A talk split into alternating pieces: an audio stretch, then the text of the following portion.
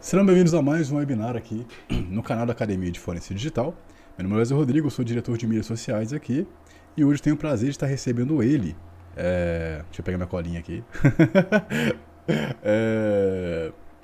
Offensive Security Research. Se eu falar errado, ô Ju, assim, me, corrige, tá? é, o seu microfone está mutado. Opa, beleza. Boa, obrigado. Tá certo.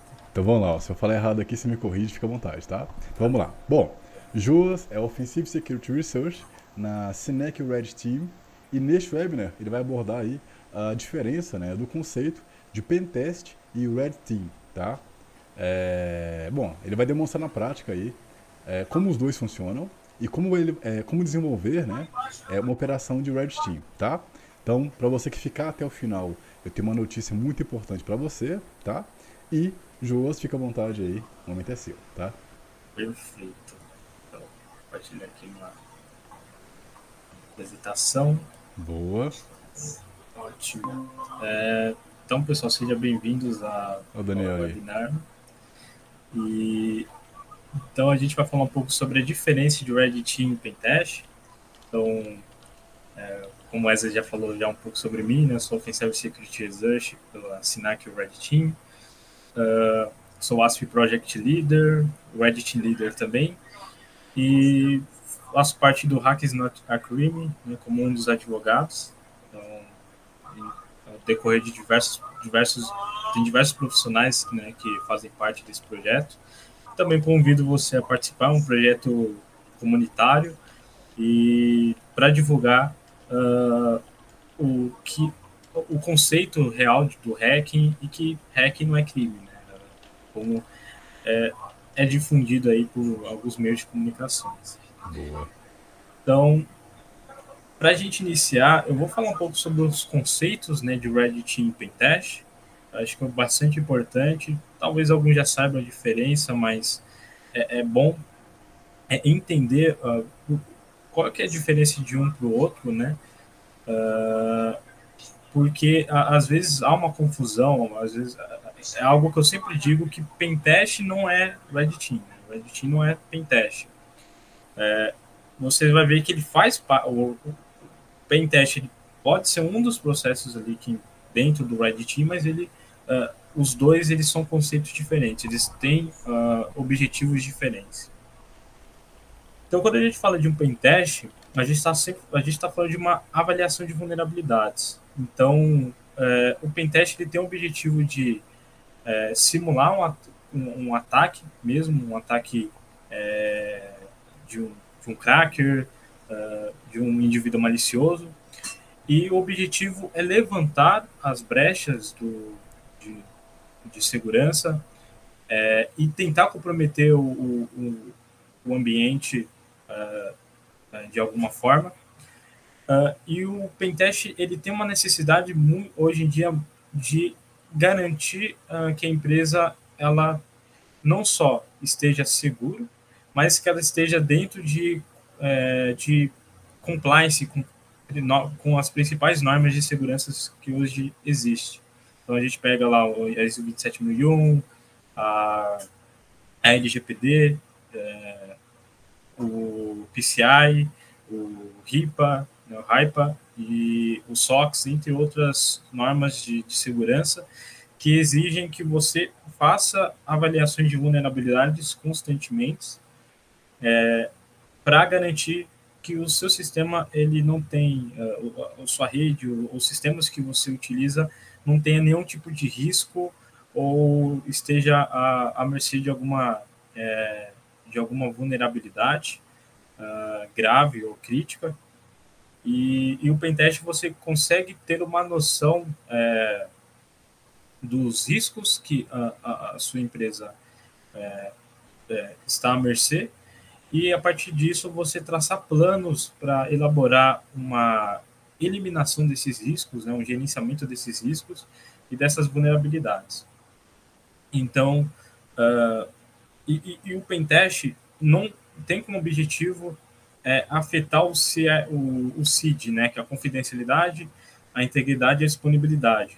O objetivo do pentest é basicamente é, você traça um escopo para que você consiga levantar esses riscos sem afetar o ambiente. Então, é, quando a gente, quando você está realizando o pentest, você precisa ter como principal é, é, um principal objetivo é garantir a confidencialidade das informações que você é, do, das informações que você vai ter acesso durante os pentests, a integridade dos mesmos sem fazer alterações e a disponibilidade também, para que o sistema eles não, não fiquem fora do ar uh, durante os testes e acaba impactando o negócio. Claro que dependendo do, é, do, de como é o sistema, né, às vezes um pentest fora do horário acontece. Uh, já, eu já particularmente trabalhei com sistemas legados e, e os sistemas legados que é, é, rodavam em, uh, em arquiteturas, em, em ambientes que eram bastante delicados na hora de você fazer um teste, porque você poderia ali indisponibilizar utilizando ferramentas tradicionais, né? Então, o Nmap poderia acabar indisponibilizando o ambiente por conta do, do, do da, da, arquitetura em si, né? Do, do, dos sistemas que rodam, o sistema operacional que a, a aplicação rodava e também uh, a, a, alguns detalhes também da, da aplicação que uh, faziam com que um pequeno stress né, na, no, na aplicação acaba atingindo aí esse ponto da disponibilidade. E aí, quando a gente entra no Red Team, a gente tem uh, algo mais elevado do que um pentest.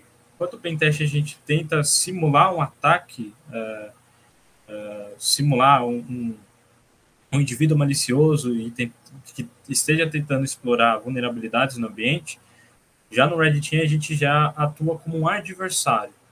Então, nosso objetivo é pegar os controles de segurança cibernética e tentar bypassar esses controles.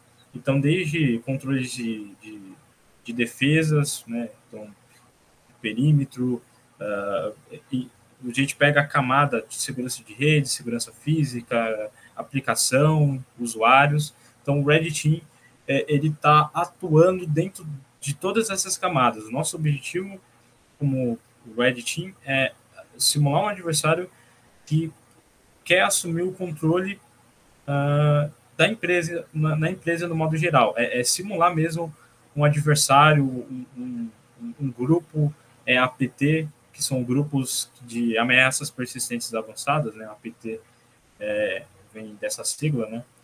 Então, o, esses grupos eles utilizam é, técnicas é, não só uma técnica, mas milhares de técnicas para alcançar o seu objetivo.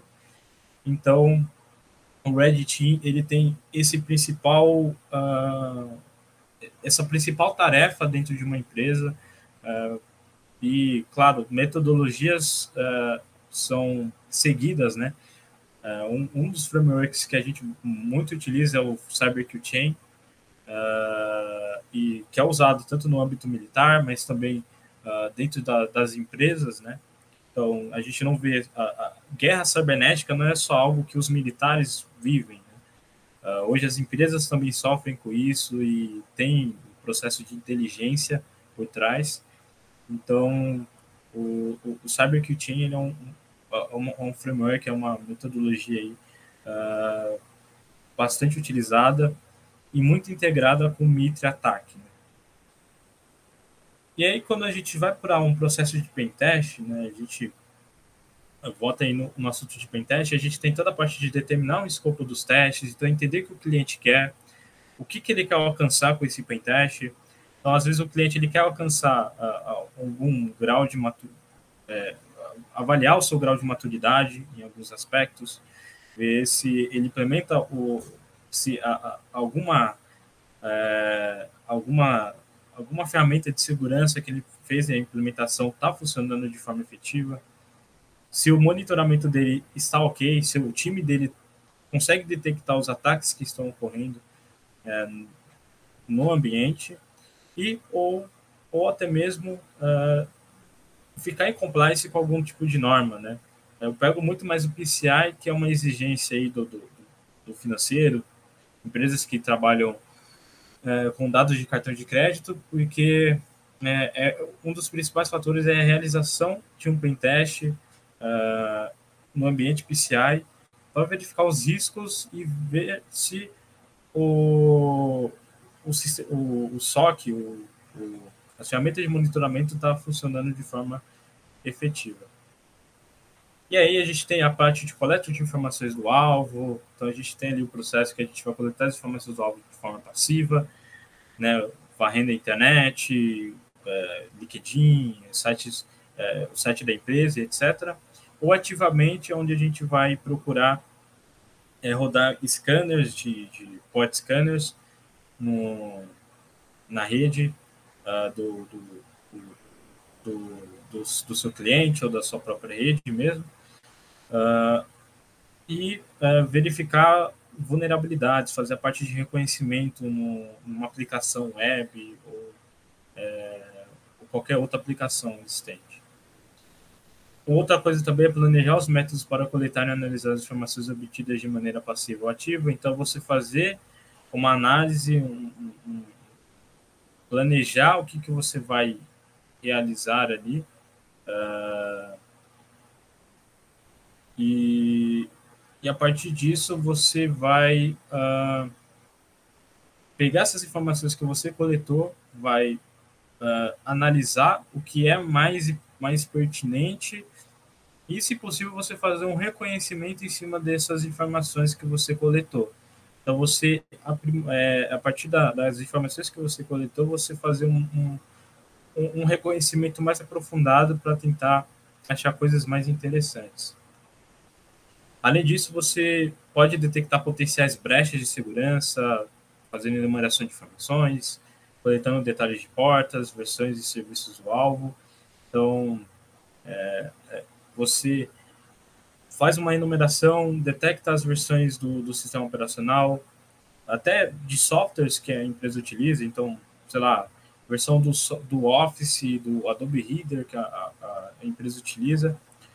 E isso acaba se tornando bem estratégico, porque num ataque que você for realizar, a versão do software vai contar bastante, porque pode ser que tenha uma vulnerabilidade, pode ser que tenha, alguma feature que aquela versão de software utilize, e você consegue explorar e criar um vetor de, de ataque é, é, nesse caso, ou até mesmo por conta uma versão bem antiga acaba não tendo a, a segurança que a, as versões novas acabou desenvolvendo ali no decorrer do, das atualizações, dos patches que foram sendo lançadas, é onde o design da, da aplicação, do desenvolvimento, as boas práticas de desenvolvimento seguro começou a ser aplicado. Então, já vi uh, é, empresas que utilizavam é, a, a, Flash Player, versões bem obsoletas, Java também, e, consequentemente, você tinha vulnerabilidades ali. Versões de navegadores também, algo que é, é, é, você, você acaba uh, tendo vetores de ataques para explorar é, browsers né, desatualizados. Então, hoje os browsers têm uma segurança muito maior, mas se pegar browsers, é, é, empresas que tem lá, tem tem um número de máquinas com Windows 7 e com Internet Explorer bem alto, e você consegue ali uh, explorar as vulnerabilidades né, em cima uh, do navegador do Internet Explorer. Então, uh, versões de, serviços, de, software são bastante importantes. E aí, depois que você coletou essas informações, você vai realizar os testes, né? tanto fazendo a exploração e a pós-exploração. Né? Então você vai é, prometer o alvo, vai conseguir uma shell, depois você vai escalar privilégios, fazer a parte de pós-exploração, que é escalar privilégios, movimentação lateral, acesso persistente. Depois você vai pegar os, os resultados que você obteve, até onde você conseguiu testar, e vai gerar um relatório. Né? Vai, a partir desses resultados, você vai gerar um relatório em cima disso. E depois vai ter as remediações, né, feita pelo, pelo é, é, que vai ser feita tanto por pelo time de, de segurança, é, tanto pelo Blue Team como o pessoal de desenvolvimento seguro ali vai, vai, vai aplicar. e aí você vai fazer o teste né, para verificar a efetividade das remediações. Então, esse é o, o processo de um pentest, né, como ele funciona. É, é, você ter metodologias que você pode trabalhar com, é, em cima. Né? Então, você tem o PTES, né, o NIST, o, OS, OSSTMM, a OASP tem uh, frameworks ali que auxiliam para quem deseja fazer pentests em aplicações web, mobile, API, etc. Então, você tem uh, metodologias, frameworks, processos ali que te ajudam. E aí, quando a gente vai falar de Red Team, e a gente, a gente não pode deixar de falar do MitraTac. Né? O MitraTac ele é um banco de dados de táticas e técnicas e procedimentos ali muito forte, né? Foi é, surgiu em 2013, né? Como uma forma ali de classificar os comportamentos do, dos inimigos, uh, dos adversários, porque é, como que você, uh, como que as empresas antes uh, é, poderia saber as táticas que os atacantes utilizavam. Né? Você não tinha nada né, que registrasse isso, além do, do, do centro de inteligência que é, coletava essas informações. Então, o MIT ele surgiu para que uh, se tornasse uma base colaborativa né, entre profissionais, pesquisadores, laboratórios do mundo inteiro, é, voltados à segurança, e eles compartilhassem indicadores de compromisso, é, táticas de adversário, as técnicas que eles estão utilizando e os procedimentos que eles, uh, eles uh, é, é, acabam é, utilizando aí para comprometer um alvo ou fazer roubo de informações e etc. Né? Então, uh, o, o Mitre surgiu com essa necessidade e ele abrange diversos é, diversos comportamentos, seja é, é, adversários que focam em comprometer ambientes on-premise, aqueles ambientes mais tradicionais, uh, ou ambientes cloud, containers, é, é, ambientes de indústrias, né? Então, o, o ele tem uma lista abrangente da, dessas técnicas mais comuns, hum, é, e principalmente é, o, o, o, pessoal de Red Team utiliza o é, é uma forma de consulta, né? Não vou dizer que eles utilizam, é, é mas sim é uma forma de, de é, é não só utiliza, mas é uma forma de eles medirem uh, uh, é, e fazerem simulações de ataques dentro das suas organizações. Né? Então, além de medirem a, segurança, o, o, o quão suscetível a, a rede, o, a sua rede está vulnerável, né? Então, você lá tem grupos APTs que atuam em diversas, é, em diversos, em diversos meios, né? Então, você vai ter grupos APTs que são que focam em comprometer ambientes containers, é, com configura até mesmo com configurações específicas particulares. Então a gente pega, por exemplo, a, é, a, a gente é, utiliza a gente utiliza um, um, Active Director no nosso na nossa rede on-premise, bem tradicional, um ambiente Windows bem tradicional com Active Director, uh, impressoras ali conectadas à rede, um ambiente bem tradicional de infraestrutura e você tem grupos APTs que atuam nesses ambientes tradicionais. E tem grupos APTs que já atuam em ambientes não muito tradicionais, que são ambientes clouds, e cada cloud tem uma característica é, particular. Né? Então, é, a cloud da minha empresa, como ela está configurada, pode ser diferente de outras empresas. Uh, mesmo a gente tendo best practices, algumas coisas não se aplicam. Né? Igual eu costumo falar, né? às vezes. Segurança, hardening e, e, tudo mais, não é só aplicar os controles do syscontrols, né? pegar ali a, a, PDF inteiro do, de, de hardening de, de algum sistema operacional e aplicar, porque muitas vezes a, o, com o objetivo que você tem para aquele sistema operacional, para aquele uh, ou a aplicação que você vai rodando em cima daquele sistema, algumas coisas não são válidas. Né? Então, por isso que grupos APTs eles às vezes, às vezes trabalham com ambientes com certas particularidades, né? Às vezes uh, é, é, por conta de tanto por conta de vulnerabilidades que às vezes acabam encontrando ou porque a, a especialidade do grupo é agir né, em cima dessas tecnologias. E aí, quando a gente tem, a gente vai falar de mid-ataque, a gente tem a parte do pré-ataque e do enterprise ataque. Né? O pré-ataque, em resumo, seria a parte de, de, de planejamento, de direções que o seu que você vai selecionar para o seu alvo, é, coleta de informações, é, tanto parte técnica como pessoal, organizacional. Então, é, o pré-ataque ele foca muito nessa parte de você fazer reconhecimento, entender a, o seu alvo, conhecer te, as tecnologias que ele utiliza, as pessoas que trabalham lá, como que é separado os cargos. É algo bastante importante você entender como que é a cultura da empresa.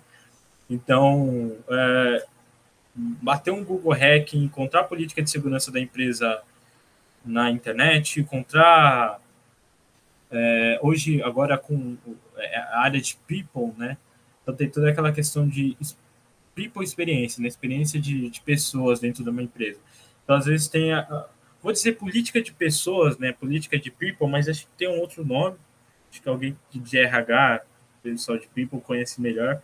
Mas você tem ali a, as boas práticas, né, que as, as pessoas elas é, né, é, têm dentro da organização, os deveres dela, né, os, os deveres que, elas, que ela tem, e você também tem a estrutura da organização. Né? Então, eu já vi uh, é, documentações de empresas internacionais uh, que estavam expostas aí, indexadas aí no, no Google, é, através do Google Hack, né? Então, faz o upload no site, uh, não, não restringem ali no, no, no robots.txt, e aí acaba sendo indexado, e aí a gente tem acesso a esses documentos, né?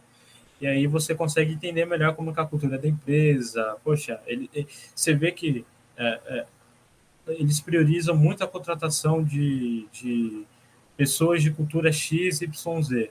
Então isso pode ser um vetor de ataque muito bom é, para você, é, você explorar, porque você, é, você consegue atacar essa carência da, da empresa, né? É, é, é, esse objetivo da empresa.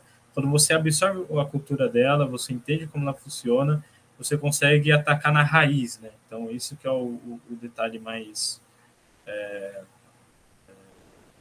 mais interessante, né? Quando você está fazendo aí é, toda essa parte de de, de, de Red Team uh, e está montando um planejamento de ataque.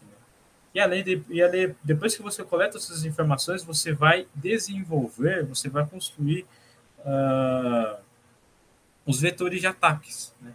Então você vai construir uh, um, sei lá, um exploit, um um, uh, um payload, um, qualquer outra coisa e você vai testar isso e depois que você testar, você vai, uh, vai ter aí, uh, se tiver tudo funcional, você vai ter uh, aí um, um, um, vetor de, de ataque é, funcional, efetivo, e aí você parte para você parte para o deliver, né? Então você olha aqui o deliver é onde a gente vai começar a entrar, a entrar na parte de enterprise e aí a gente tem o Initial Access, depois a execução, persistência, Privilege Escalation, Deficit Invasion, Credential Access, Discovery, Lateral Movement, Collection, é, é, Data Exfiltration e Command Control. Né? Então, uh, o Deliver, basicamente, você vai obter o acesso inicial, então, uh, seja lançando uma campanha de phishing, uh, enviando um, um documento, fazendo um upload de algum documento da, no, no site da, da, da, daquela, daquela empresa, né? Então, tem algumas empresas que permitem ali é, sei lá, você enviar um currículo pro, é, é, pelo próprio site e você faz um upload de um documento malicioso, né? Para você tentar acessar, ganhar um, um acesso inicial e a partir desse acesso inicial você executar uh, comandos para obter mais detalhes do ambiente e conseguir um acesso persistente ali. É, então, depois que você conseguir um acesso persistente ou, ou antes de se escalar privilégios, uh, você consegue, você já tem, já tem um, um passo, um caminho é, um, bem, é, bem andado, né, vamos dizer assim, e a partir daí é só você é, controlar as coisas, né?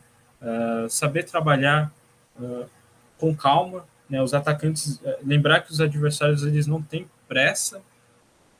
óbvio que a gente vai trabalhar um pouco mais rápido que os adversários, mas a gente tem que pensar em estratégias que sejam efetivas. Né?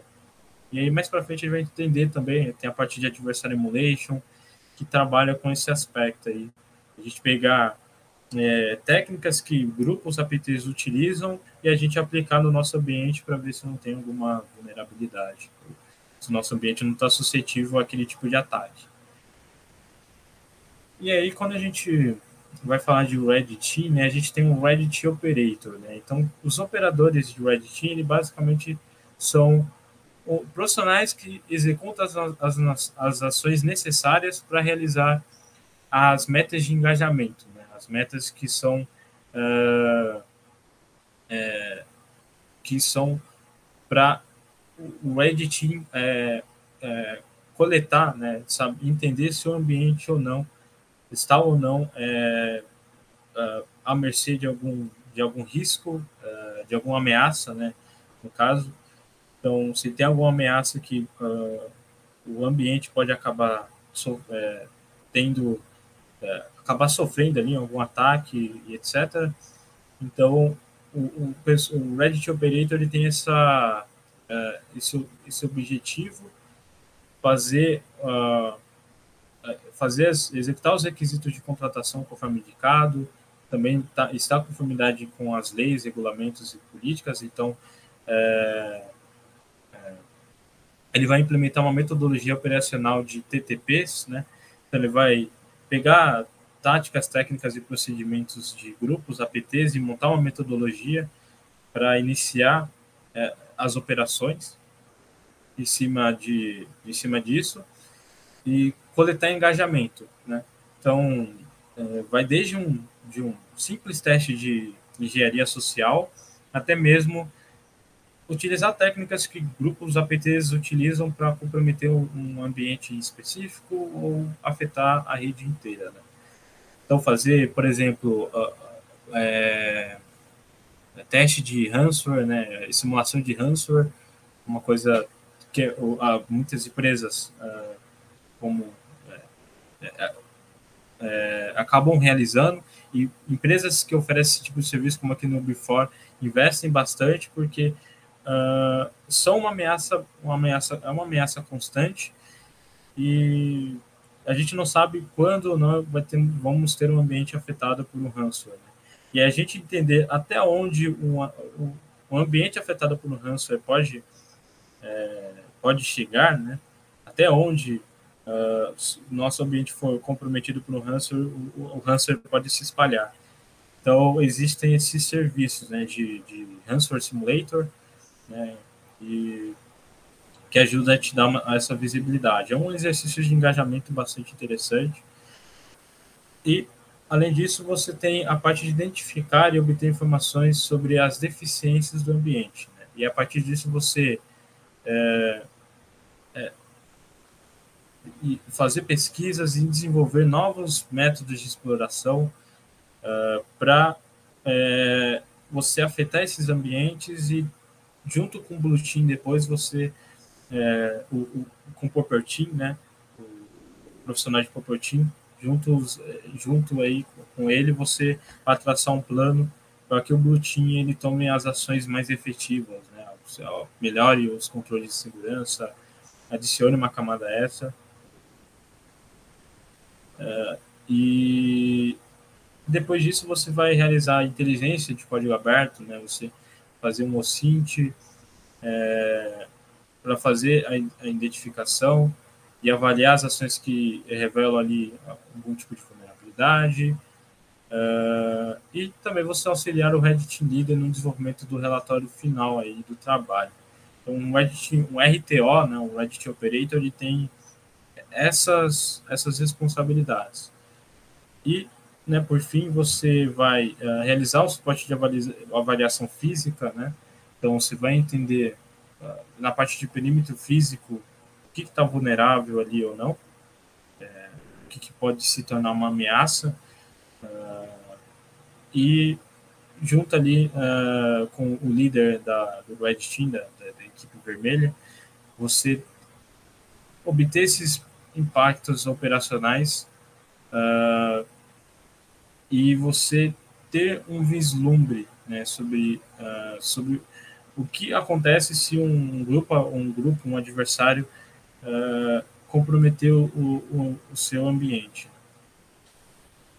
E aí entra o Reddit Leader, né? Uh, então, o papel de um Reddit Lead, né? Ele não, não é só é, é, faz, mostrar como os operadores de Red Team devem atuar, uh, mas também uh, ele tem um papel muito fundamental com a parte de pesquisas, de, de, de uh, trazer as principais regulamentações, as políticas que a gente tem que buscar ficar em compliance e, e, e o que é necessário para a gente atingir também a maturidade que essas normas pedem.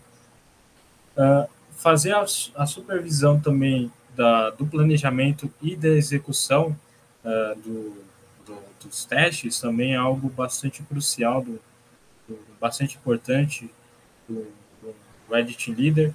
Então, é recomendável assim que uh, o Reddit Leader ele tem essa, essa noção. E fazer a coordenação com, com as funções do, da, que envolve ali o, o Ed Team, né? Então, é, tudo, tudo que o Ed Team ele faz, a gente é, coordenar, né? O Ed Team ele tem esse papel, o Ed Team Leader ele tem esse papel de coordenar essas ações, pra, até mesmo que não se perca, né? Não acabe fugindo também do fora do scope, etc. É, fazer a parte do gerenciamento do, dos orçamentos, dos budgets, etc supervisão para o calendário da equipe, uh, informações relacionadas a compromissos, recursos, tecnologias e tendências do mercado. Não? Então, está sempre por dentro do mercado. O objetivo do líder é trazer esses, esses insights, esses é, e, soft skills assim que vão, vão ser de bastante ajuda para a equipe em si. E sempre analisar o orçamento, uh, e, e, e incluir dentro desse orçamento as pesquisas, as uh, é, é, equipamentos, as viagens, etc. E você também fazer a identificação das pesquisas técnicas e direções de desenvolvimento. Né? Então, você é, ver como que o, o, os, os, operadores de Reddit estão trabalhando e como eles uh, e como eles estão investindo o, o tempo deles, né, na parte de pesquisas e desenvolvimento aí de novos conceitos, né? Então, isso é bastante importante. E aí a gente vai falar de TTPs, né? TTPs eles ajudam a estabelecer a, é, a, a, como um grupo de APT, um adversário, ele trabalha e a partir disso você acaba adquirindo um amadurecimento. Então você é, é, você coleta informações, reúne políticas ali é, que você pode estar tá utilizando para um, uma, uma, uma guerra cibernética, por exemplo, ou até mesmo para impedir aí um, um adversário em específico. Então, é, os DTPs eles têm esse, eles ajudam você a identificar um vetor de ataque e entender como que ele funciona do começo ao fim, desde a parte de, de é, coleta de informações até a parte de filtração de dados. Então a gente volta, a gente volta lá para o pré-ataque, né? Então os TTPs a gente entende todo esse caminho, né? Então e para uh, ah, para que a gente cons consiga traçar um plano de ação mais efetivo. Então a gente tem um exemplo aqui, né? Então, Square Phishing, com Office, contendo ali no primeiro estágio um payload ali, carga útil, que faz o download de algum arquivo malicioso, de algum malware, e, e esse malware ele acaba fazendo bypass do DEP, né, do, do Data Execution Prevention, e ou ele vai passar sandbox, outras camadas de aplicação, uh, como EDRs, etc., e com isso a gente acaba tendo uh, uma, uma noção maior de como os ataques funcionam, como os atacantes eles trabalham. E aí a gente tem os pentests versus red team, né? Então qual que é a diferença? Né? A diferença é que enquanto os pentests eles trabalham com metodologias, eles seguem a risca uh, é, um processo de pentest, no red team a gente é mais flexível então, a gente tem ali uh, uma coleta de informações, depois uh, a gente tem um, um, você desenvolve vetores de ataques partindo de, de, de um, de um,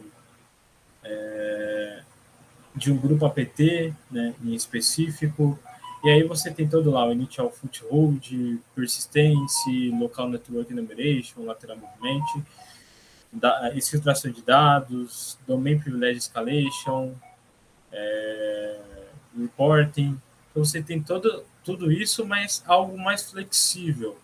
Você não segue algo metodológico, né? Então, que é, é, é, é algo que você não precisa seguir de cabo a rabo, né? Então, é, às vezes você não vai conseguir fazer lateral, movimentação lateral, não vai conseguir fazer filtração de dados, então é, são etapas que você é, pode pular, né? fica, em, fica em aberto. Né?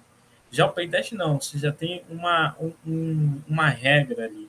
algo que acabou se tornando uma metodologia, um, um método mesmo, que os pentests acabam seguindo, né? porque funciona. E você consegue mensurar os testes, no caso, é, em cima disso. Então, você tem lá um escopo restritivo, um engajamento de uma, duas semanas, né? Mas é, isso depende também do tipo de teste que você está realizando, né? Seja ele um black box, um gray, um box ou white box. Uh, já um team você já não tem regras assim, você não tem escopo? Você pode montar um escopo, mas é, nada que te restringe, né? Porque o objetivo do Edge Team é simular o adversário mesmo. Né? E além disso, você testa ali o Blue Team, né? As políticas, as ferramentas, as habilidades de cada um. Não que isso seja para mensurar né, quem é melhor ou não, assim, mas para entender qual que é o gap do gap, os gaps em si, para investir e, e partir para cima desses gaps.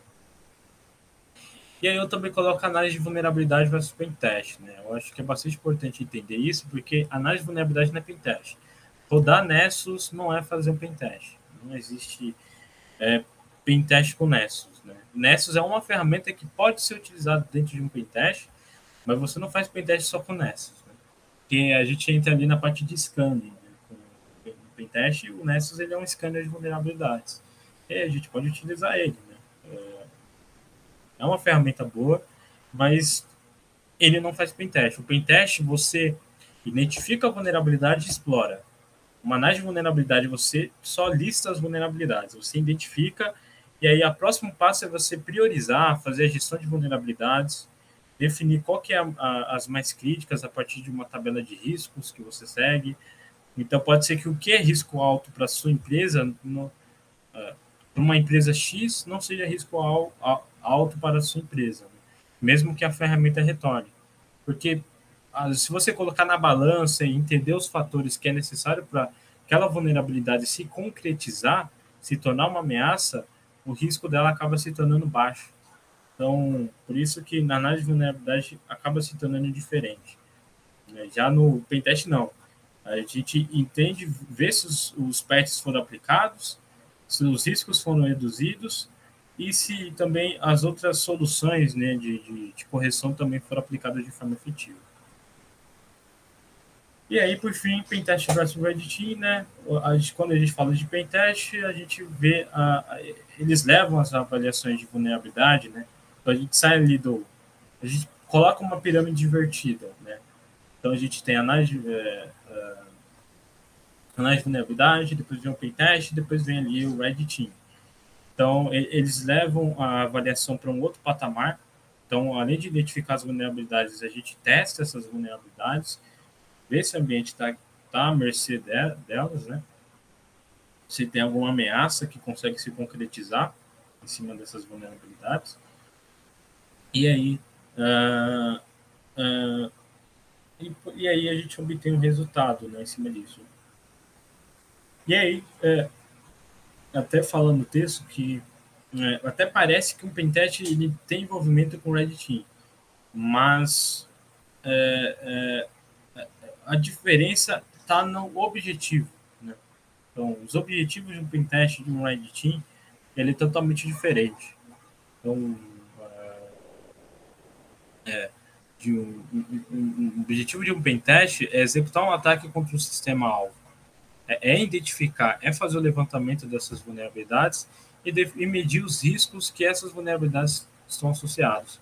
Já o Red Team não. Uh, ele, ele, trabalha com engajamento e você é, concentra ali todo o seu esforço a, a, aos processos e às tecnologias e às pessoas da empresa. Então você testa nessas camadas, você testa os processos da empresa, você testa as pessoas da empresa e você testa as tecnologias que é da empresa também. Então vai muito mais além de um pentest.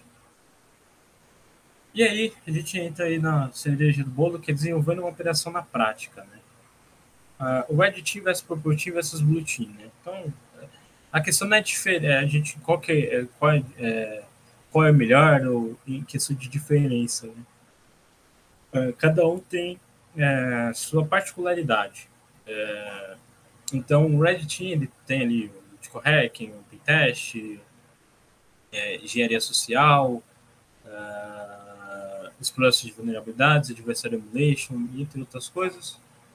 Uh, o Purple Team ele já trabalha com, é, uh, com, com, com o intermediário, então ele faz a coleta das informações do Blue Team, do Red Team, e cria um ambiente colaborativo entre esses dois times.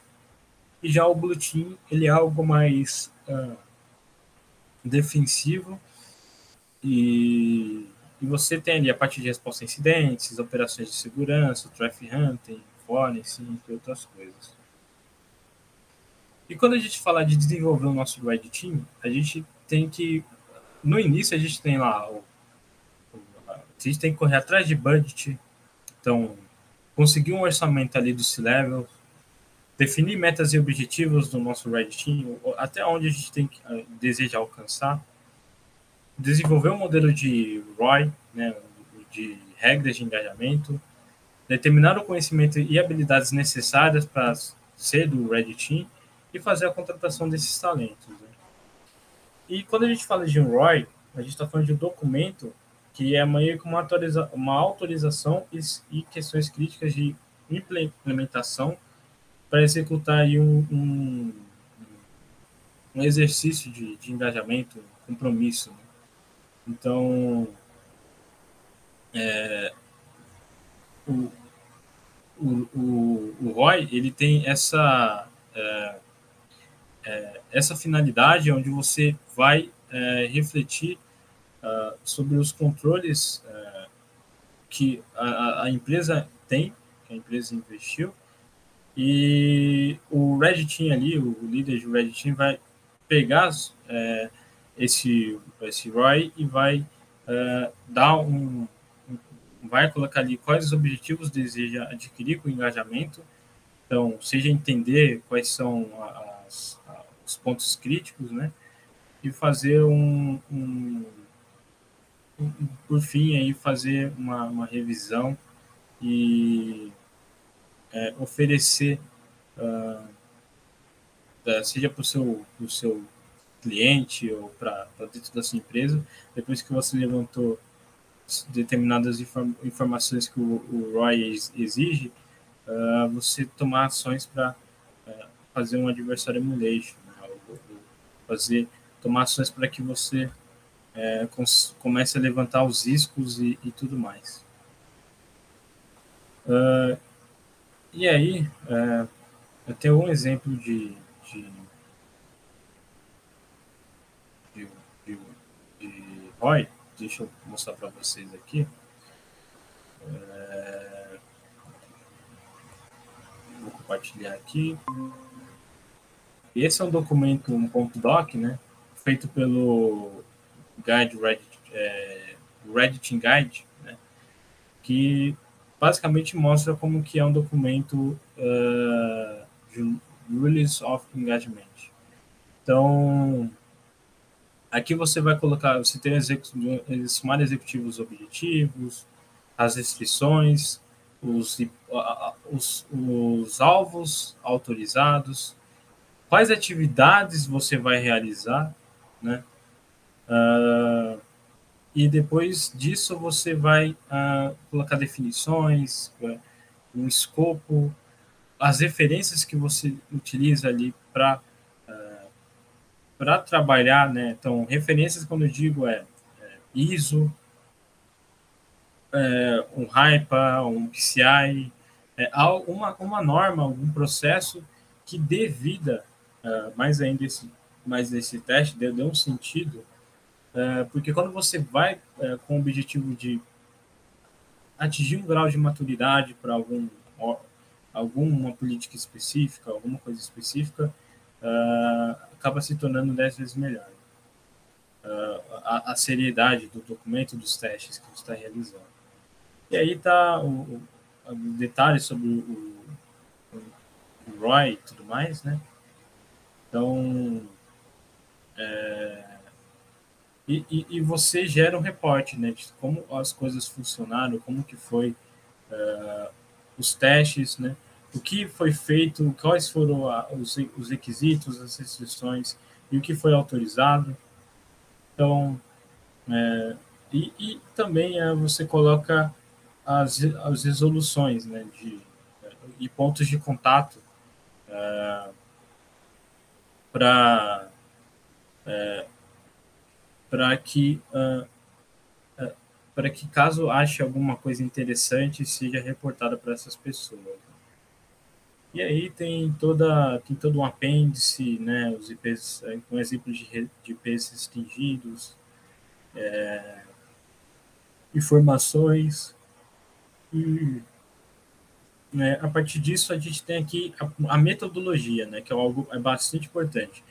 Metodologia, você pode seguir uma metodologia já existente ou pode criar sua própria, né? Isso não tem problema, é usar a sua seu conhecimento e criatividade para isso. Então, é, algo que, né, uma, uma, metodologia e os objetivos de engajamento é algo que deve ser bem, explícito, bem explícitos uh, e para que uh, seja cada vez mais uh, levado a sério né, esse tipo de, de, de, de, exercício de engajamento, porque demanda muito tempo e é muito ruim quando você. É, é que nem printest, né? Às vezes é, é, é chato quando você termina um printest e, e as coisas acabam ficando paradas, o seu cliente ou, ou internamente as coisas não andam né, para que as, as soluções sejam implementadas, né? Mas quando a gente está falando de um, de um exercício de engajamento, uh, tem que ser levado mais a sério. Então, porque a gente está tá basicamente simulando um adversário que existe, né? um adversário real. Então, deixa eu voltar aqui para os slides. Esse é um exemplo de documentação. Na minha apresentação vai ter os links para vocês baixarem uh, esse documento. Boa. O pessoal já estava perguntando aqui se ia ter os arquivos para eles poderem ter acesso e tal. Com certeza, vai ter todos e vocês vão podem e vocês podem estar tá aprimorando, traduzindo uh, esse documento que é bastante eficiente. Particularmente é, é, uma recomendação é que uh, para quem trabalha em empresas que é, é, mais international mesmo, né, muito mercado nacional, mantenha um padrão, um documento em inglês, porque uh, quando você tem uh, essas documentações em inglês uh, e relatórios e tudo mais, para uma futura auditoria, algum futuro checking, né, até mesmo para um, é, sei lá, uma contratação que você faz de uma consultoria que realiza adversarial emulation, que faz exercícios de engajamento de Red Team, né? outros exercícios de engajamento com campanhas de engenharia social é, e, e, construções de TTPs específicos para a sua empresa, é, ou seja, pega grupos de, de APTs e criam uh, é, TTPs que sejam mais a cara da sua empresa e você realiza os testes em cima disso. Né? Você realiza os exercícios de engajamento em cima de, desses testes.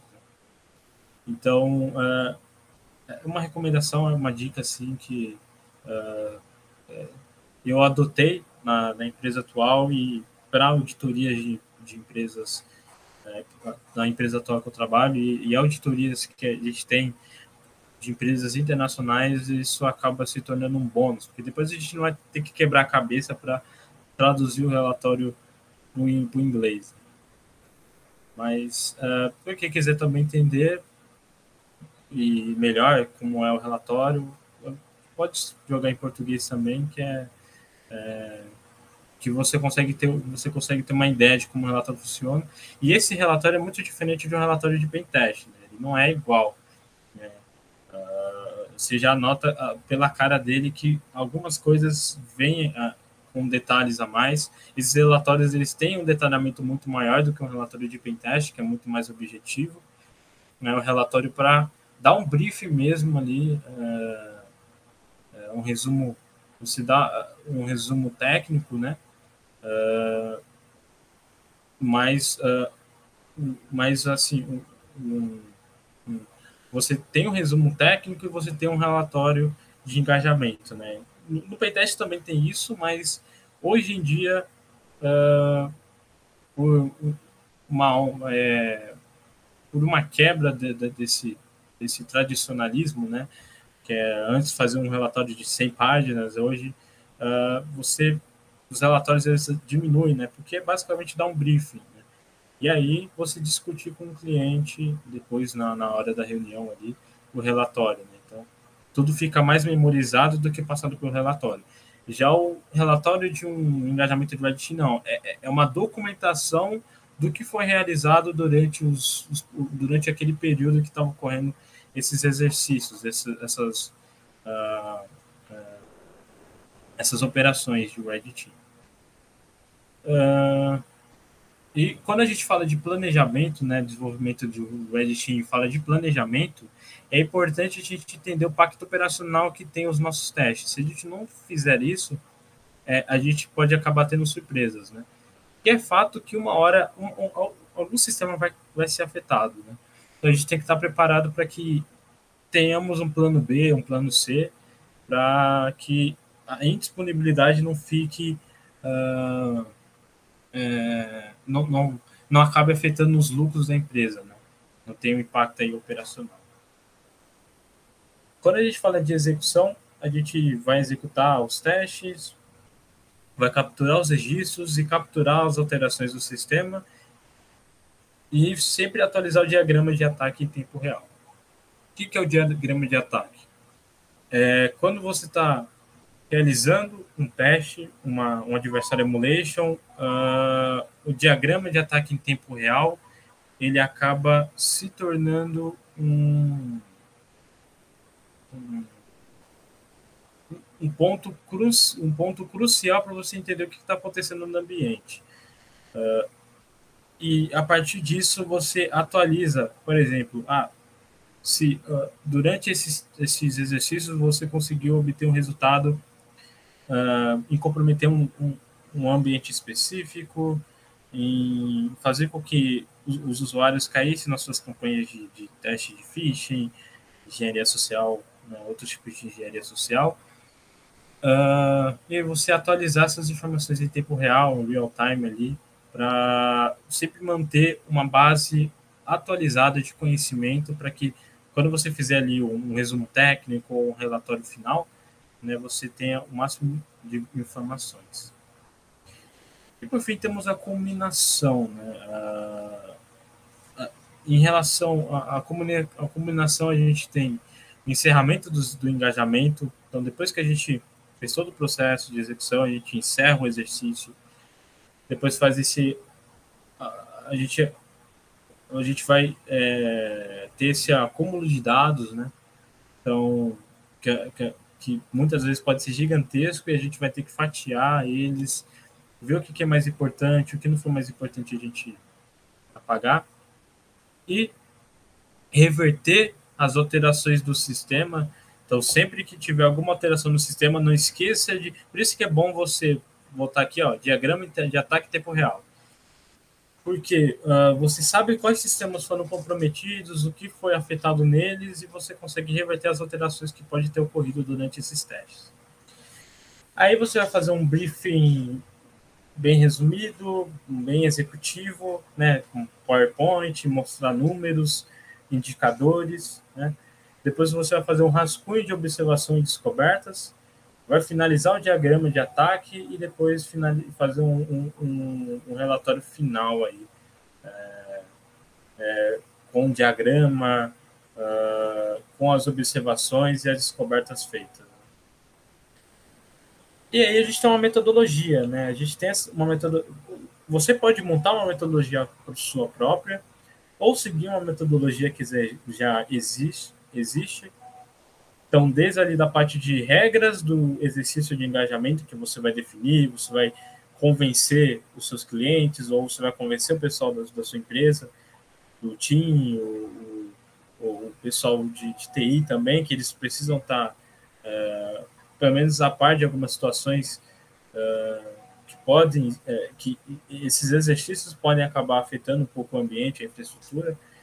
E aí você tem todo, do, você tem 12 passos que você segue para obter um sucesso, né? Então, dentro desses 12 passos, você vai traçar objetivos, utilizar de TTPs específicos e, e depois disso uh, você tem uma metodologia efetivamente uh, é, rica, né? Aqui é só um briefing, né? Então, sei, os os 12 passos, e dentro desses 12 passos você vai adicionar as táticas, as técnicas, os procedimentos, as ferramentas que você é, que são e junto delas as ferramentas uh, que você vai utilizar, né, as, dentro das técnicas, as ferramentas que você vai utilizar, os meios que você vai utilizar ali para obter sucesso e, e aí você vai obter uh, é, uma metodologia muito mais rica. Né? Então, é, é, é, fazer algo, sei lá, uma planilha e colocar ali as técnicas, as táticas, as táticas, as técnicas e depois os procedimentos que você vai realizar para depois você aplicar isso uh, na prática. Né? E aí a gente tem os TTPs e os tradecrafts, né, que são uh, é, os tradecrafts são conhecimentos que você adquire com, com experiências, né? Com, com, troca de conhecimento. Né? É uma experiência que você adquire com troca de conhecimento. Né? Então, você é, vai ter uma orientação sobre, é, sobre o 3D os TTPs, e você vai. E cada Red Team tem uma documentação sobre essas orientações. São uma base de conhecimento que você vai desenvolver. E a partir disso você sempre vai estar atualizando, vai sempre estar é, aprimorando. Não é um documento, é, é um documento que, particularmente, de seis em seis meses, eu acho que é bom atualizar. É, eu acho que seis, seis meses já é um, um, um tempo justo, apesar de as ameaças mudarem diariamente, mas muitas coisas elas mudam é, somente forma de, de, de é, é, é eu acho que na verdade assim as coisas você pode fazer uma mudança, né? Falando melhor, se o seu ambiente tiver mudanças, né? Eu acho melhor quando você definir dessa forma. Porque uh, se você não, não seu ambiente não teve mudanças, eu digo mudanças significativas. Aquela mudança que é, afeta uh, os usuários, afeta o uso da tecnologia da empresa. Né? Eu não digo, tipo, uh, pequenas mudanças, sei lá, é, é, mudar um, um, talvez um, um, acréscimo de um software, uh, é, tipo, uma migração de um software, sei lá, migrou o uso do, do G Suite para um Office mesmo. O, o vetor de ataque vai ser um pouco expandido, mas não é uma mudança tão. É, é, é, dependendo da mudança, não é tão significativa. Claro, se a mudança não for é, questão de, de, de e-mail, é, login, de login. Opa, tá me ouvindo? É, o webcam saiu? Opa, peraí. Claro, já tá encerrando. Beleza? é nóis. Uh, e voltou minha webcam? Voltou? Perfeito. E aí, conforme isso, a gente tem, uh, com essas mudanças mais significativas, tipo, sei lá, implementação de SSO, né, uh, algo do tipo, que são mais significativas, aí sim. Né? Agora, coisas que afetem usuários de forma, sei lá, um pouco menos significativas, uh, vamos adicionar o Office, né? igual, aqui na empresa a gente utiliza tanto G, tanto G Suite como Office é um bônus adicionar o Office. Agora, se a mudança for, vamos migrar, né? E migrar é algo diferente. Mas adicionar algo, é, você pode adiar a atualização ali do, do banco de dados de ataques, ou você uh, pode, ou se você tiver total disponibilidade, você pode fazer isso. Mas sempre manter o documento atualizado é bom. Uh, mas quando tem uma mudança, uma mudança, né, quando tem algo envolvendo uma migração bastante importante, aí eu recomendo fazer na hora. Mas quando é coisas pequenas, é mais um acréscimo, uh, você pode esperar um pouquinho, uh, uh, até porque não adianta fazer uma mudança agora para depois ter uma outra mudança e ter que refazer todos os documentos. Né? E aí, por fim, né, a gente tem os fazeres e o, não, e o que não fazer. Né? Então, quando você estiver fazendo um exercício do Red Team, uh, tem a parte de criação de, de um reporte, uh, sumário executivo, metodologias e objetivos. Então, é, o que vai estar, tá, o, o, que eu vou compartilhar com vocês, né, o reporte do Editing Guide, está tudo bem estruturado é, para você. E aí, por fim, tem a parte do Adversary Emulation, que, resumindo, é mais um exercício onde você vai simular um adversário, um, um grupo APT, e você vai juntar tanto o pessoal de inteligência cibernética como o pessoal de Red Team e, e, e, e você vai determinar quais as ameaças são de atingir a organização. Então, uh, a gente pega lá o vetor. Uh, a gente sabe que muitos, muitos grupos APTs gostam de, de, de, de ataques em, em, em ambientes Office 365. Né? igual eu falei, se não tiver uma migração, né, então ainda é utilizado o G Suite e o Office acaba se tornando bônus, muitas vezes só para ter uma licença de Word, Excel, é, você é, você pode levantar os, alguns TTPs e adicionar nesse no, no, no, na documentação, mas não precisa se preocupar tanto em, em, em, em coletar, em, em adquirir uma base de conhecimento fazer um tradecraft mesmo, é, pois se, se isso não tiver um grande impacto, você pode. É, você não precisa gastar todos os esforços, porque demanda muito tempo você fazer esse tipo de, de, de, coisa, porque você vai precisar testar, você tem que utilizar ferramentas de, de, de adversary emulation para trabalhar. E aqui está um exemplo de um apt emulation, um plano, né, usando o grupo apt3. E aí tá a fase 1, a fase 2 e a fase 3, né? Então a fase 1 é sempre a parte de acesso inicial, criação de um vetor de exploração. A fase 2 é você comprometer o host, fazer a descoberta do ambiente, roubo de informações e, por fim, fase 3 é você coletar dados e filtrar informações. Para encerrar, esses são os livros de cabeceira que eu indico.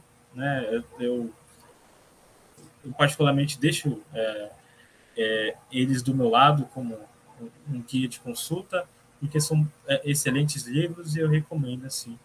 Uh, são livros técnicos e outros livros são mais e, e livros que são mais é, de conhecimentos gerais assim. Por exemplo, do Mika Zenko, que é um livro que você entende Red Team em outras, é, em outros, em outras perspectivas, fora do mundo de cibersegurança. E a gente dá um know aí bem, um, um, um, conhecimento aí muito, é, muito legal. Então foi esse a, o webinar. Né? Espero que vocês tenham curtido é, o conteúdo. É, eu fico à disposição para tirar as dúvidas de vocês. Podem me chamar no LinkedIn no meu Instagram lá, joasantonio.s. Fiquem à vontade, que eu tento responder o máximo de vocês aí. E a gente troca ideia, troca tradecraft é, também. Então, precisar de ajuda, estou à disposição. E é isso. Boa, perfeito. É, primeiro, obrigado, né? Queria te agradecer aqui em nome da Academia de Forense Digital e também trazer é, duas, três coisas na verdade, né? Para quem ficou até o final aqui do webinar, gente vai ter uma surpresa para vocês. Mas antes eu queria trazer aqui de forma rápida, é, porque a gente já passou do horário, algumas perguntas é, das pessoas é, que fizeram enquanto você fazia a apresentação. E também eu queria só comentar, eu tinha feito aqui uma enquete é, durante né, o, a apresentação, perguntando qual, qual era o nível de conhecimento da galera a respeito do assunto, né? E aí 56% das pessoas é, marcaram a opção né, de que estavam estudando por conta 30% disseram que atuam na área, né? É, e 18%, é, agora mudou. 18% é, colocaram que não sabiam nadinha, tá? Bom, é, só respondendo rapidamente aqui o Paulo César Mendes, não vai ter certificado de horas, tá, Paulo? É, por enquanto, né, a gente está trabalhando para evoluir algo sobre isso e tal, mas por enquanto os webinars, eles são para conhecimento sem certificado de horas, tá? É, mas continue seguindo a gente que a gente vai evoluir aí e com certeza vocês vão estar tá percebendo essa evolução, tá? Bom, falando ainda sobre a enquete, eu queria, eu queria fazer um comentário, aproveitando o comentário da Sandra, né? Deixa eu só confirmar se é Sandra mesmo. Peraí, peraí, peraí. É, Sandra News. Ela tinha dito a respeito aí de uma empresa, né? Que tinha pago 11 milhões de resgate por causa de ransomware. É, e no comentário acima, ela tinha dito aí a respeito de que ela tinha feito uma pesquisa no Google e que ela tinha visto que no Brasil o investimento na área de segurança é modesto, né? Em 2018 representou aí apenas 1% de orçamento. E, bom, eu vou dizer o que eu acho, e eu queria ver o que, que você também acha a respeito disso. Eu acho que, é, infelizmente, o... eu vou finalizar aqui a enquete. Obrigado às pessoas que participaram da enquete, tá? E aí, a respeito é, desse detalhe, a, desse comentário que a Sandra trouxe para a gente, eu acho que realmente é, as pessoas ainda não entenderam quanto que é, as empresas podem perder, né? Com problemas de cybercrime, de ataques, de ransomware, etc. Eu acho que esse ano e ano passado a gente começou a ter realmente uma noção do quanto que esse mercado ele pode é, o mercado assim, né, digamos que cybercrime, o quanto que um ataque às vezes pode acabar com a empresa que às vezes tinha anos no mercado, tá? E é, eu acredito que a academia tem trago, ela tem feito um papel muito importante, trazendo informações a respeito não só de cybercrime, né, no sentido de educar as pessoas que têm interesse, como a gente viu aqui também na questão da enquete, né, 56% das pessoas estudam por conta. Eu, eu fico muito feliz de estar fazendo parte desse processo da academia, de estar de certa forma, educando as pessoas, falando sobre o assunto, que é algo que, embora as pessoas é, até saibam, né? Geralmente são só as pessoas técnicas que saibam, que sabem, na verdade. É, mas eu acho que a academia tem participado muito aí é, é, é nessa questão de elucidar esse assunto não só para quem é técnico, mas para qualquer pessoa que tem interesse. E muitas das pessoas que geralmente são empreendedores, que têm o seu negócio ou que estão pensando em abrir seu próprio negócio.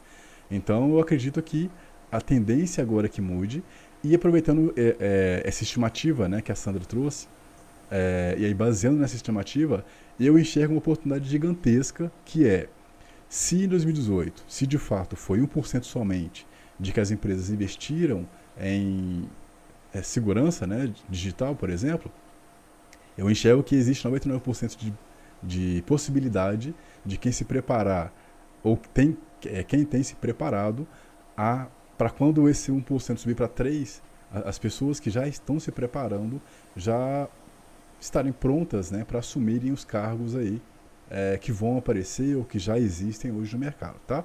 E aí, é, eu queria ouvir o que, que você acha disso, Joás. Você já teve essa percepção? O que, que você acha é, a respeito do mercado sobre isso? Perfeito, né? Algo, é, algo que eu falei da palestra é sobre budget, né? Budget uhum. é algo bastante discutível. Investimento em cibersegurança muitas das vezes está tá atrelado aos investimentos da área de TI, né? A área de TI tem um budget e segurança pega um resquício daquele budget. Né?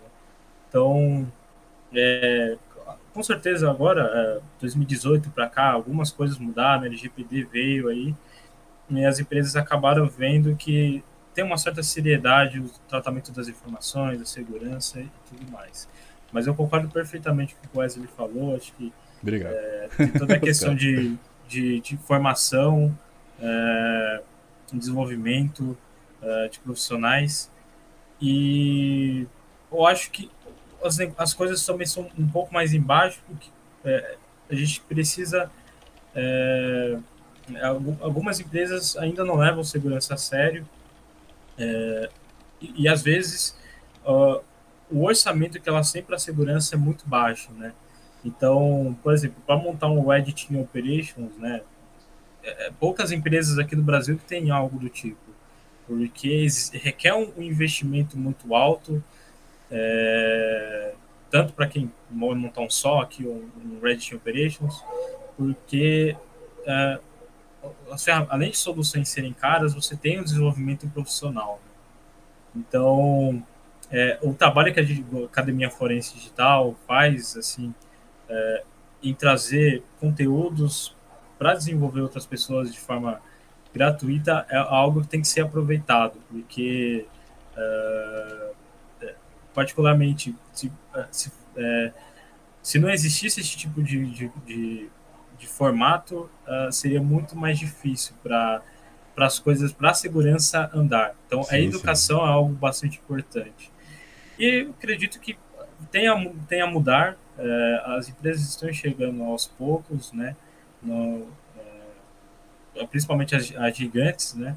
Estão estão vendo a responsabilidade que a cibersegurança tem e, e particularmente digo é, consciência própria a, a, empresa que eu estou a, a, segurança é recente não é não vem de, desde o início da empresa é algo de poucos anos e, e, e a cada cada time que passa, né, a cada, é, cada semestre que passa, eles veem a seriedade da segurança e vê que o investimento tem que ser muito maior, né?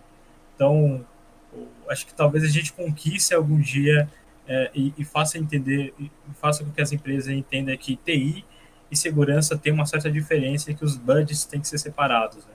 E aí talvez as coisas comecem a andar para todo mundo. Boa, boa, boa. Deixa eu achar a pergunta aqui que tinham feito. É, tá. A primeira pergunta que a Sandra tinha feito, né, era quais sites de bug bounty podemos explorar e que não estejam associados a convites e ou plataformas pagas como HackOne. Perfeito. Uh, temos o Open Bug Bounty. O Open Bug Bounty é um programa aberto de, de, de, de, recompensa. Então, qualquer vulnerabilidade que você ache em algum site, você consegue reportar lá. Ele é uma forma de resguardar os pesquisadores de segurança que, uh, que saem buscando vulnerabilidades né, em aplicações pela internet. Uh, assinar que o Red Team, eu, uh, apesar de, de, você ter que ter um processo seletivo, mas lá dentro, quando você está lá dentro como pesquisador, você não tem essa de convites, então você tem acesso a muitos programas de recompensa, assim.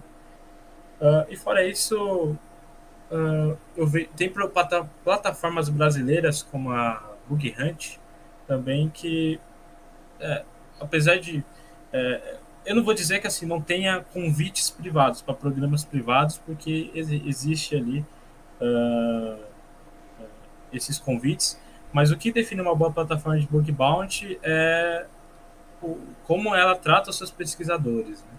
Então, eu, particularmente digo que Bug Hunt, Bug Hunt é uma, uma boa plataforma e pesquisadores ativos acabam tendo oportunidades, né? Então, a partir do momento que você acha uma vulnerabilidade e vai contribuindo com a plataforma, eles vão te dando oportunidades e isso vai, vai te colocando ali em programas uh, que as empresas colocam privados, né? Não, não, é, não é culpa da plataforma, tem, empresas que realmente só querem pesquisadores que já fazem serviços uh, por motivos uh, particulares, confiança e etc. Né? Geralmente vai ter acesso a algumas informações. Uh, mas tem essas plataformas, BookHunt, uh, dá uma olhada na Sinac, a Sinac ela sempre está recrutando, então se você conseguir e tá dentro, nossa, é excelente, porque uh, tem poucos pesquisadores brasileiros, então uh, quanto mais melhor e, e, e, e assim, é, serão muito bem-vindos. E a BookCrowd, né? O BookCrowd também está sendo uma plataforma que tem tá pagando bem e a, e a in, in, Integrity, né? Integrity também é outra plataforma muito boa uh, que vem, que os pesquisadores estão sendo muito bem recompensados. E eu vejo pessoal falando muito bem e muita gente migrando da HackerOne para Integrity porque tem muita recompensa por lá. Então, essas plataformas eu recomendo. Boa. O, enquanto você fazia sua apresentação, o Jeremias Santiago ele tinha feito uma observação, né, que era que ele discordava com o modelo que você estava falando, né? É, e ele diz o seguinte: um pentest sem adversary simulation é, de processos que podem gerar riscos de fraude, entre outros, se torna muitas vezes testes para atender auditoria e compliance.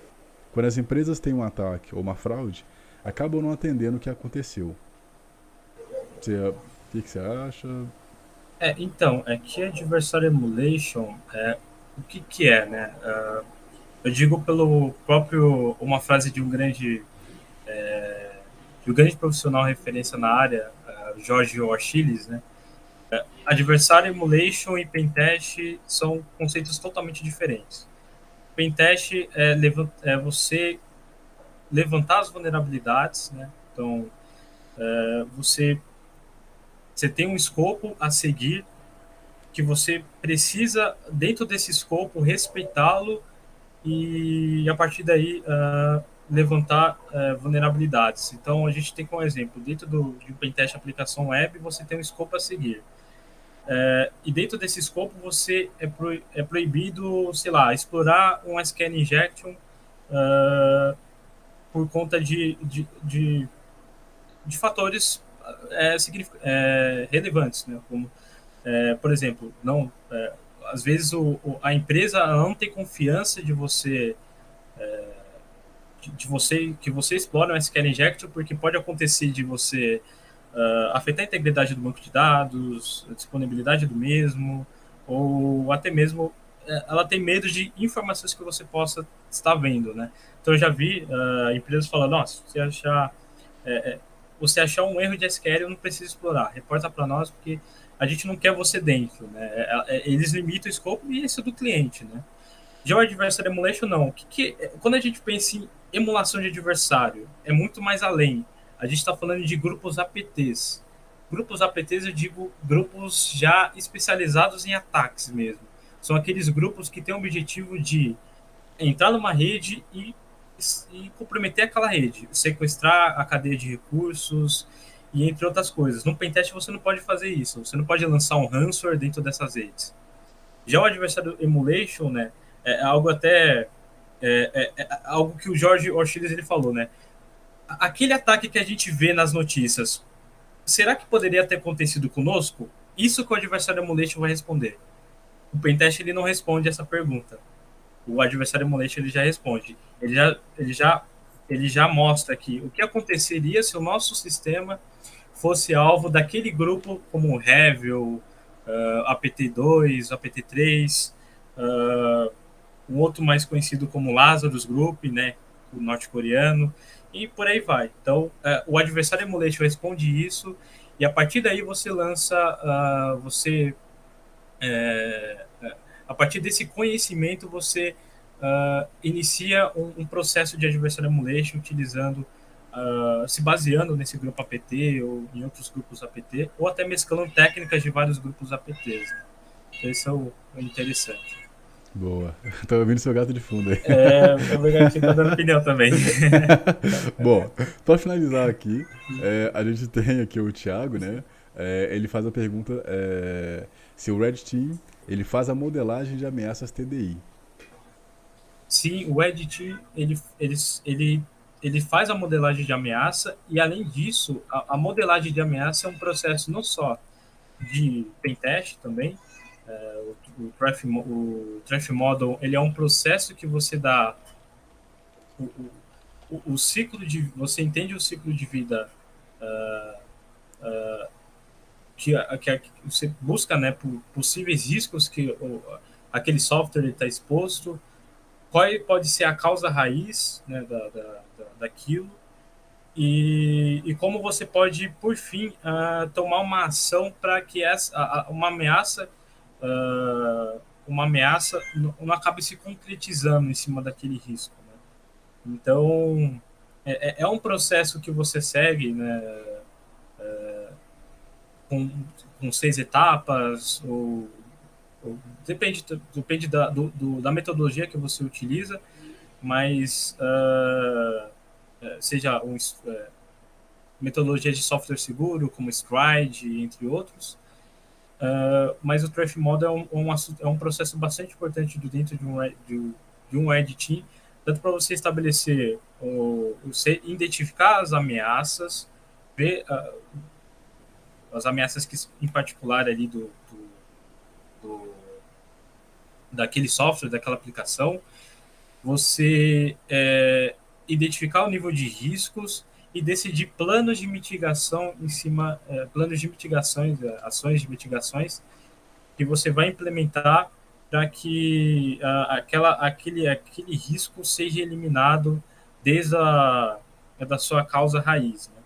Então, é, é, e aí, por fim, né, com todo esse processo, você obtém é, é um, o, o, êxito né, com, com o Traffic Model.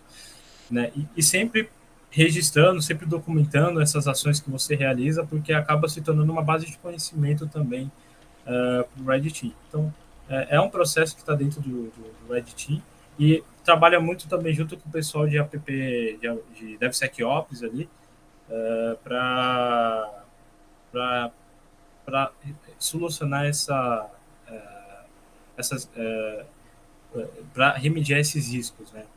Proteger os sistemas, os aplicativos, os serviços de redes e etc. Boa, perfeito. E aí agora, para quem ficou até o final, eu tenho aqui três notícias mega importantes para vocês, tá? Bom, primeira notícia é que temos um mega desconto para você que quer estudar, né, o nosso treinamento de fundamentos de forense digital, tá? Esse treinamento aí, ele fornece aos estudantes os conceitos introdutórios na análise, na área de forense digital é, tal como os ramos de atuação no mercado de trabalho, é, as certificações aí mais bem avaliadas do Brasil, livros que podem complementar os seus estudos, né? É, além também de recomendação de laboratório para estudos e para projetos profissionais e muito mais, tá? Esse treinamento é ministrado aí pelo nosso CEO e professor Renan Cavalheiro e ele está com mega desconto aí de 60% até o dia 18, tá? Então você que tem interesse aí, não perca essa oportunidade, tá? É, como a gente viu ali é, na enquete que eu tinha feito, né, 59% das pessoas estavam estudando por conta e eu acredito que você pode acelerar aí esse processo de estudar e se preparar para o mercado estudando com os melhores, tá? Que são os Academia de Forense Digital, tá? Não perca essa oportunidade. Links aí é, do contato do nosso comercial, que é o grande Kainan. Kainan aí, salve para você. Tá na descrição do vídeo e também aí fixado no chat, tá? Uh, a, o Bruno, ele pergunta se o link não está funcionando. Deixa eu conferir aqui, Bruno. Boa observação. Deixa eu clicar aqui. Boa, Bruno, boa. Na verdade, ele quebrou aqui, ó. Deixa eu, deixa eu recolocar o link aqui. Só um minutinho, por favor. Aqui, ó. Eu vou colocar diretamente o link para vocês. Para ficar mais fácil, tá? Vou fixar o link de novo aqui. Ó, substituir. Beleza. Agora deixa ver se esse link vai, tá bom? Olha, agora foi, hein? Boa, perfeito. É, Bruno, muito obrigado, tá? E aí, voltando aqui com as informações para vocês. É, no dia 14 aí de março, a gente vai. Obrigado, Bruno. A gente vai estar tá iniciando aí a nova turma do nosso treinamento aí de Cyber Threat Intelligence com o diretor e professor Marcelo Nage, tá? O objetivo desse treinamento aí é preparar, é preparar você para compreender como o criminoso realiza ataques cibernéticos, entendendo aí na prática como realizar testes de invasão em dispositivos Windows, Linux, redes Wi-Fi e websites, tá? Grande parte do que também o nosso uh, grande amigo Joas tinha comentado aqui, tá? E preparar você para compreender, né? É, explorar as principais vulnerabilidades do dispositivo, você vai estar utilizando aí a própria infraestrutura contra ela mesma, tá? Para você que quer realizar a aquisição desse treinamento agora, lembrando que ele vai começar no dia, vai começar o treinamento com as turmas já fechadas bonitinho no dia 14 de março. Então você que quer começar agora, a gente tem aí um desconto de 60%, ou seja, ao invés de você pagar aí 797 reais, você adquirindo aí até sexta-feira, dia 18, você paga aí apenas 318,80, tá bom? Olha aí que excelente oportunidade para você investir na sua carreira, tá? Mais informações com o Kainan, né, o grande Kainan, que está aí te esperando para você chamar ele e falar a respeito do, é, do treinamento, tá? É, volta aqui. E aí a segunda notícia né, que eu tenho para dar para vocês é que em março também, aí no dia 28 de março, é, vamos estar iniciando aí o mais novo treinamento da Academia de Forense Digital, que é o Thread Intelligence, tá? Mais um treinamento aí sobre o assunto, né? Eu tinha mencionado aí sobre, né, utilizando o comentário da própria Sandra, é, a respeito daqueles 1% que você teria se o mercado começasse a evoluir para 3%, por exemplo, você já estaria nesses 3%, logicamente usando né, a, as informações que a gente teve naquele momento.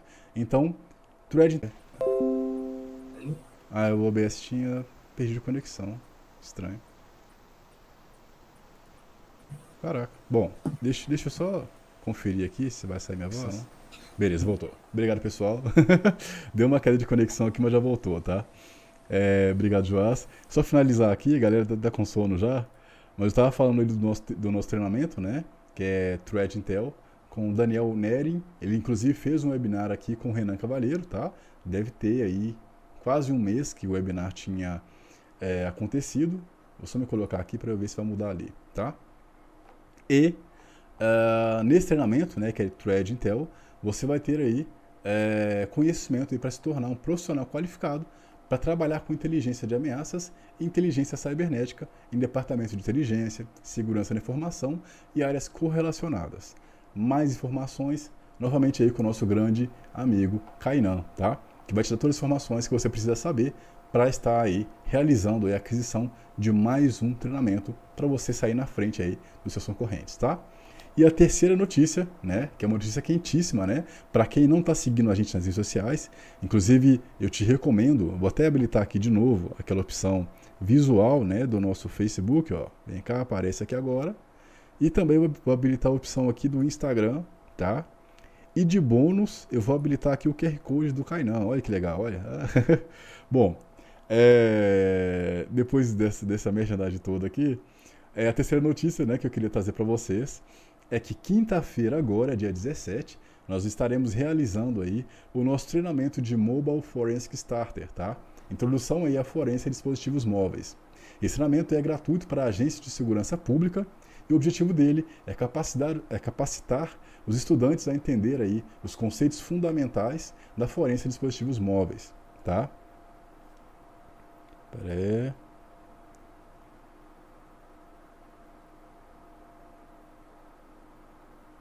Ah, tá. Desculpa aí, gente, que me chamaram aqui no, no WhatsApp. Bom, mas voltando aqui, finalizando, né? É... Tá, falei de segurança pública, objetivo tá, não sei o quê.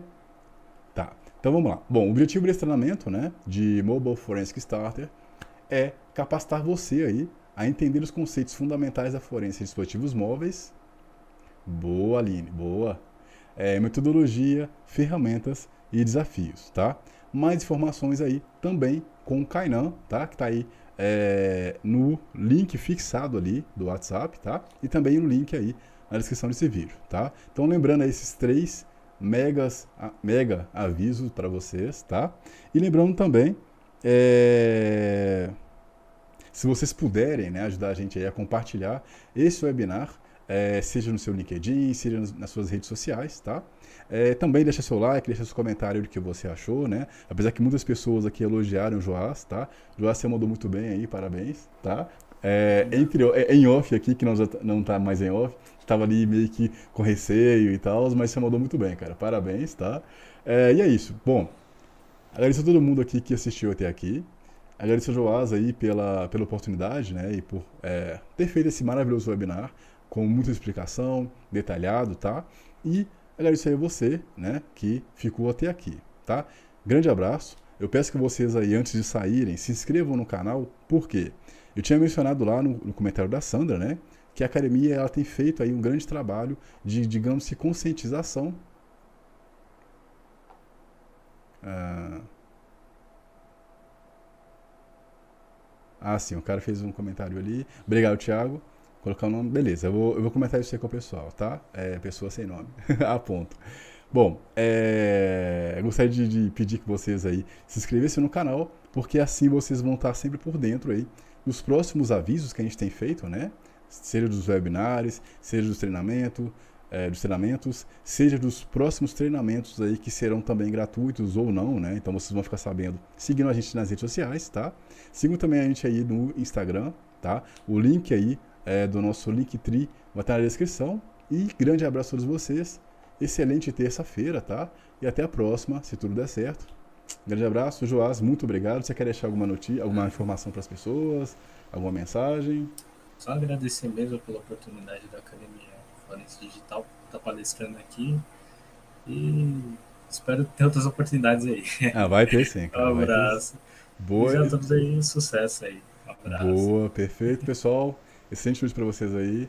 Grande abraço e valeu!